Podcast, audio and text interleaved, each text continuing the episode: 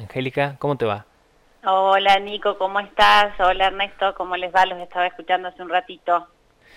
Bien, Ernesto está en, en otro, en otro espacio físico, así Ah, que te está escuchando, pero no puede, creo que no puede hablarte, así que... Ah, mira. Así que va a estar de hola, Ernesto, espectador solamente. genial, genial, dale. Bueno, aquí todo bien, Nico, todo bien, todo preparado, disfrutando de un mate para empezar a charlar un poquito de la columna de hoy. Qué bueno, me encanta porque siempre vas tirando como un adelanto de la columna eh, los lunes, así que nosotros ya venimos más o menos como expectantes a ver, eh, esperando, venimos con, con un hype sí, por- bastante alto, sí. Bueno, me alegro, me alegro. La idea es esa, es ir entusiasmándonos porque yo misma me entusiasmo cuando, cuando voy construyendo la- las columnas. eh, es, empieza por lo personal y la idea es proyectarse, ¿no? A toda la Sí. audiencia. Y te voy a decir Eh, que vienen teniendo un éxito eh, bastante interesante, ¿no? En escuchas, digo, en, en- en lo que vamos, no en lo que vamos subiendo qué ahí. bueno. Sí. Bueno, genial, me Sí, genera más responsabilidad. Sí, sí, sí, las vienen escuchando bastante. Bueno, fantástico. Bueno, chicos, como les anticipaba, hoy, hoy vamos a hablar y les cuento a los que no, no han visto los anticipos, los adelantos. Hoy vamos a hablar de un tema que tiene que ver con eh, luchas y resistencias. No quiero, no quiero adelantarme, vamos a respetar como la estructura que voy armando cuando me imagino la columna. Y voy a empezar contándoles este, lo que me pasó la semana pasada que estaba haciendo cola en, uno de los cajeros automáticos que están ahí al frente de la Plaza Libertad. De repente comienzo a escuchar eh, bombos, música, voces de mujeres que parecían que venían de otro mundo, esas voces así como al unísono, voces de otro tiempo que parecía que traían otras vidas al presente, ¿no? Mujeres que cantaban todas juntas, eh, paren de matarnos, vivas nos queremos, Sí. libres y sin miedo, ¿no? Todos deben saber un poco que estoy rememorando, fue la marcha de, de la semana pasada por el Día de la Mujer y mientras tanto ellas pasaban, salieron de la, de la Catedral Basílica y pasaban al ritmo de estas canciones, de estos cánticos, eh, todos al unísono, como les digo, y yo las veía pasar con sus hijos en brazo algunas, otros con sus compañeros, había no muchos, pero sí varios varones que las acompañaban. Y la verdad que me costó muy poco meterme adentro de la marcha, si bien mi cuerpo estaba haciendo cola en el cajero automático, este, toda yo me fui, me fui a la marcha con ellas. Y vos sabés que me pasó, que me di vuelta y la chica que estaba conmigo, atrás mío, no conmigo, una desconocida, estaba atrás mío haciendo cola, ella y yo las dos juntas, de repente empezamos a aplaudir y seguir el ritmo de, de los cantos de las organizadoras y las protagonistas. Hoy vamos a hablar de un tema que es transhistórico y que tiene que ver con las resistencias de la mujer a lo largo del tiempo. Y por eso traigo la marcha del 8 de marzo para, como disparador para empezar. Vamos a hablar de resistencias femeninas, no en el presente, pero sí en el pasado, y nos vamos a preguntar cómo resistían las mujeres a principios del siglo XX, a quién resistían, a qué resistían y qué medios elegían para resistir. El escenario, los invito a que nos vayamos a la sociedad cordobesa de principios del siglo XX, una sociedad que poseía una estructura simbólica muy particular, estaba impregnada por fuertes valores patriarcales y católicos, y en función de estos valores patriarcales y católicos, se estructuraban y definían la identidad y el ser de todas las cosas. Esta gran pregunta muy humana y muy histórica que se han hecho los hombres y las mujeres a lo largo del tiempo de quién soy yo, quiénes somos, se definía a partir de esta mm, estructura simbólica patriarcal y católica, que era la fuente a su vez de legitimación por antonomasia de las normas sociales y de la conducta y el comportamiento colectivo eh, y las maneras de pensar y conducirse en sociedad. Entonces el mundo era percibido en términos de verdad revelada. ¿Quién era la mujer en este contexto? ¿Cuál era el arquetipo, el ideal de mujer en este contexto? Era la mujer entendida como propiedad del hombre, considerada inhábil por naturaleza, un ser débil, un ser lábil, un ser inferior. Esta era la estructura, eh, podemos decir, simbólica, y en un modelo que algunos teóricos lo definieron como de esferas separadas y que nos viene bien para que la audiencia pueda entender desde dónde estoy partiendo en términos teóricos, que es lo público y lo privado. Y para entender este modelo de esferas separadas, lo público estaba vinculado al hombre, lo privado a lo masculino, lo privado, lo doméstico a lo femenino, a la mujer. Y dentro de este ámbito doméstico, esta estructura de poder entendía que la mujer era la dama, la madre, la esposa, aspectos en, sí mismos performativos que le daban forma, le daban cuerpo y que institucionalizaban la sujeción civil de la mujer a la figura del varón. Entonces, ¿cuáles eran las virtudes que se promovían para poder entender luego a qué resistían? Se promovía la virtud de la modestia, la renuncia, el sacrificio, el recato. Entonces, eh, comienza este modelo de esferas separadas a ser cuestionado por las propias mujeres. Y lo interesante y lo jugoso de la columna de hoy es el modo en el que las mujeres a principios del siglo XX empezaron a resistir. Y también es muy jugoso escuchar, eh, a ver, a los referentes o representantes del poder, que eran los varones de ese tiempo, eh, en, en, la personalidad de un obispo o el editor de uno de los diarios más importantes de Córdoba, escuchar de qué manera ellos entendían y conceptualizaban estas prácticas de resistencias de parte de las que debían ser señoritas y empezaban a mostrar comportamientos disruptivos con respecto a este arquetipo o a este modelo ideal, ¿no?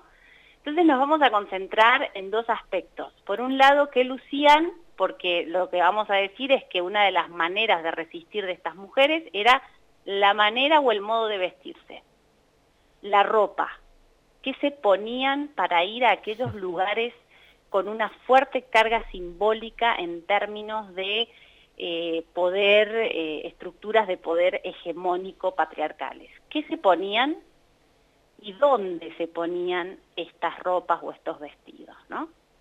Entonces nos, vamos a encontrar hablando de mujeres que a principios de siglo, que estaban invitadas por la sociedad patriarcal a ser eh, mujeres eh, recatadas y sumisas, empezaron a usar tules, empezaron a usar brillos y empezaron a usar encajes encajes procaces, como va a aparecer en el periódico de la época, ¿no?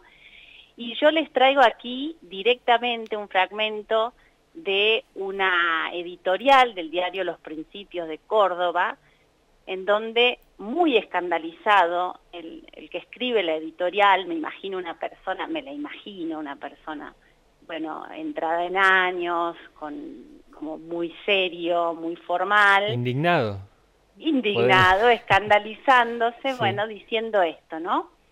Eh, brazos y bustos desnudos, gasas y más gasas, pero asimismo, no solo eso, también transparencias, y también abanicos, y oh, piernas, esas faldas abiertas al costado que por descuido de la portadora pueden desprenderse y generar verdaderos escándalos.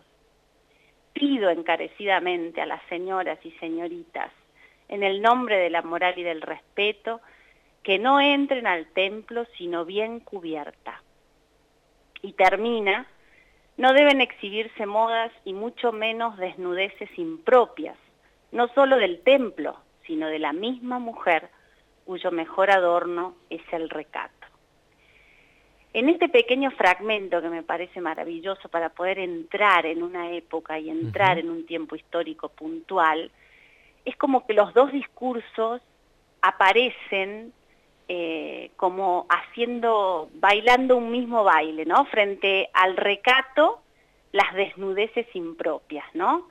Entonces, frente a lo que el, corset del deber ser planteaba, ellas desde una resistencia eh, aparentemente silenciosa en términos de, palabras o de sonidos, con sus maneras de vestir estaban avanzando contra ese corset que las estaba asfixiando, que las estaba coartando.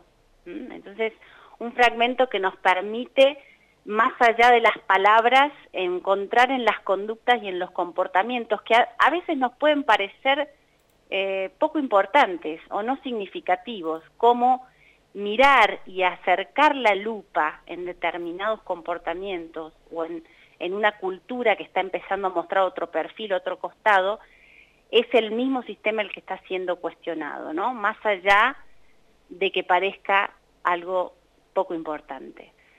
Eh, más adelante, la misma circular hace referencia ya no solo a la ropa, sino a, a las maneras de comportarse de estas damas y señoritas, y va a decir de la mejor, del mejor, eh, de la más brillante sociedad cordobesa, cómo se comportan. Y fíjense lo que va a decir. Entran mirando para todos lados, saludando a Mengana y Sultana y se hincan en sus bancas sin siquiera doblar la rodilla. ¿Qué es lo que están mostrando? Aquí hay como una, fal, eh, a ver, esta especie de dispersión ¿no? que muestra el documento, eh, que lo sumaría yo a la aparición de los abanicos en el fragmento anterior. Nos está hablando de mujeres que se están empezando a mirar a sí mismas y se olvidan de un contexto que las necesita dóciles, sumisas y atentas a lo que pasa alrededor y no tanto a sí mismas. Entonces empieza a aparecer una mujer que es la mujer de, este proceso de liberalización femenina que empieza a gestarse desde fines del siglo XIX y a lo largo del XX, ¿no? Esta mujer que empieza a partir de sus comportamientos a verse y a configurarse con cierta, y lo digo con mucha prudencia, pero a configurarse a sí misma como diferente a todo lo demás, ¿no?